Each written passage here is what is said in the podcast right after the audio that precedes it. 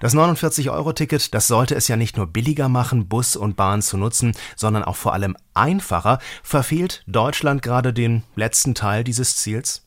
Ja, das verfehlt in der Tat das eigentliche Ziel, denn es wird dadurch nicht einfacher. Wenn wir in den Bundesländern unterschiedliche Regelungen haben, dann versteht wieder niemand, warum es äh, anderswo billiger ist oder teurer ist. Und äh, wenn dann auch noch bestimmte Beförderungsbedingungen nicht übereinstimmen, dann wird das wieder unnötig kompliziert. Und deshalb brauchen wir eine einheitliche Regelung für ganz Deutschland. Wir können ruhig darüber reden, Vergünstigungen für junge Leute, für sozial äh, oder einkommensschwache Menschen zu schaffen.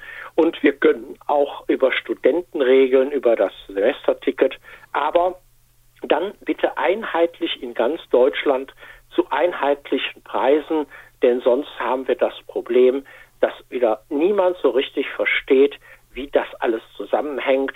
Und es muss einfach bleiben. Es darf jetzt nicht noch äh, kompliziert gemacht werden durch die Regelungen.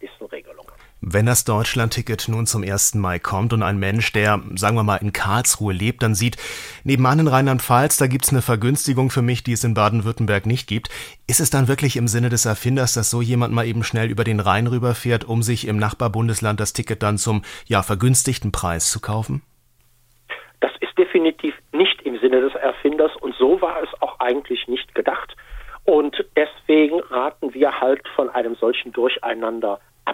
Denn gerade wenn man jetzt grenznah wohnt, also zum anderen Bundesland grenznah, in Wiesbaden und Mainz, äh, da fährt man mal eben eine halbe Stunde mit der S-Bahn und kann dann dort eventuell das gleiche Ticket günstiger erwerben. Das führt dann natürlich dazu, dass alle abwandern.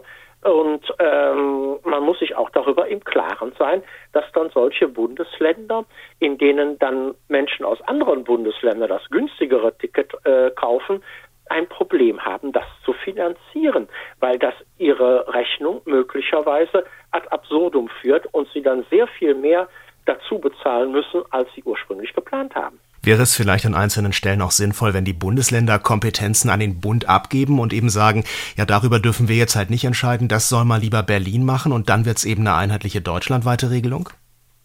Ähm, wäre auf jeden Fall empfehlenswert, denn äh, ich beobachte, dass das es ausgesprochen schwierig für die Bundesländer ist, sich untereinander zu eignen.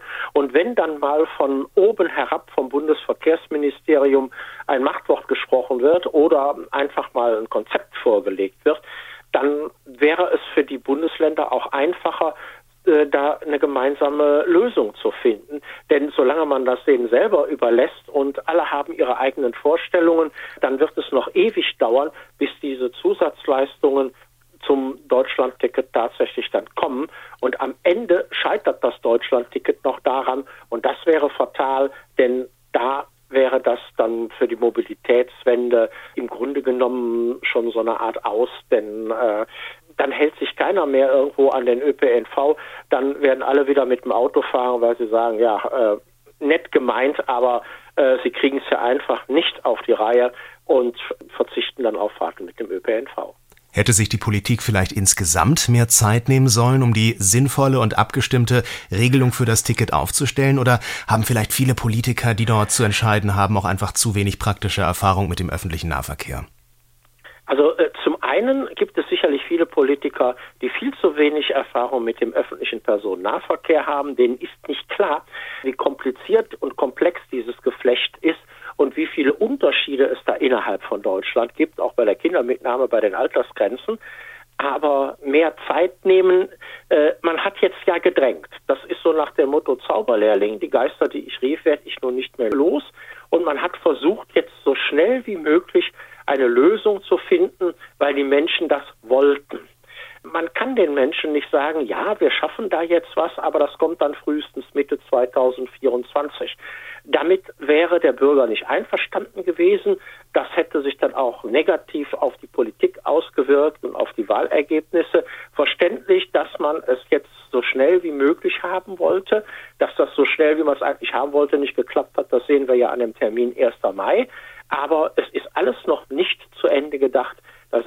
viele Fragen offen Und das wird noch eine ganze Weile dauern, bis die geklärt sind. Es wäre schön gewesen, wenn man den Politikern mehr Zeit gelassen hätte. Aber da muss man auch sagen, da war auch ein sehr großer Druck, dass dieses Ticket so schnell wie möglich kommt.